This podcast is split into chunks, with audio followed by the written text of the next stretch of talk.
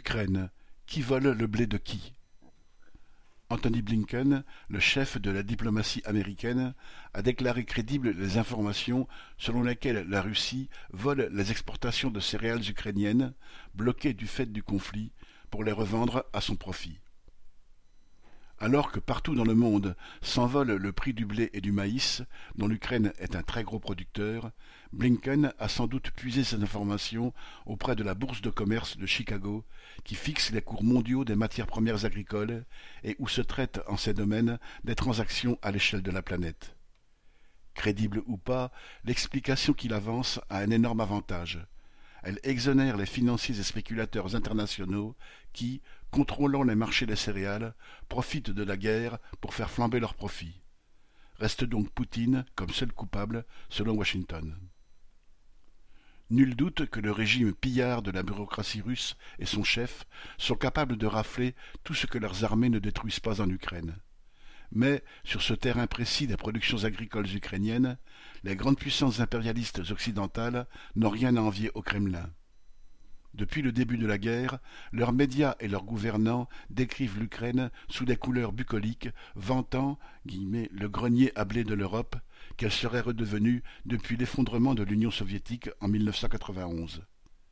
Mais le public européen et américain n'est pas censé se demander à qui appartient la terre dans ce pays et ce qui y pousse. C'est pourtant édifiant.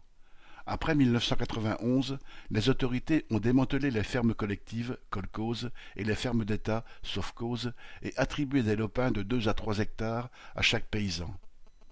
Comme ils n'avaient pas les moyens d'exploiter des surfaces de toute façon trop faibles, ils les ont donnés en location à d'autres, car les revendre était encore interdit. En quelques années, des individus et des groupes ont ainsi monopolisé le meilleur des quarante millions d'hectares de terres agricoles du pays, et d'abord les fameuses terres noires, le tchernosium, extrêmement fertiles. Tandis que la plupart des sept millions de propriétaires en titre se voyaient contraints de travailler comme salariés sur leurs propres terres ou celles des riches, des oligarques, Kosciuk, classé onzième pour sa fortune en Ukraine, ou Vereski, classé dix-neuvième, ont constitué des empires agricoles avec des holdings généralement enregistrés au Luxembourg ou aux Pays-Bas.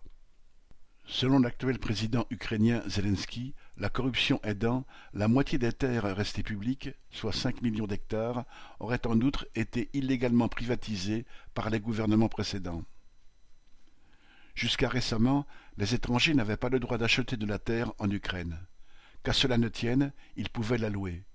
Ainsi, de grands groupes agricoles, tels le français Agrogénération avec cent vingt mille hectares et l'américain NCH Capital avec quatre cent trente mille hectares, ont pu, parfois depuis vingt ans, faire cultiver à leur profit des surfaces immenses, en moyenne, citation, plus de deux cents fois la taille d'une exploitation française, disait un céréalier dans un documentaire de l'INA diffusé le jour où débutait la guerre.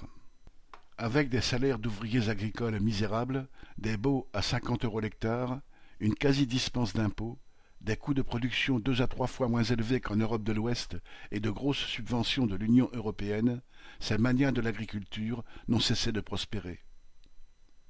Depuis le 1er juillet 2021, ils sont non seulement autorisés à acheter la terre, car Zelensky a fait voter une loi en ce sens en échange d'un prêt du FMI, mais ils ont la priorité, un droit de préemption sur l'achat des terres qu'ils louent déjà, c'est-à-dire les meilleures. Un sondage de novembre 2021 indiquait que 64% de la population ukrainienne était opposée à cette mesure.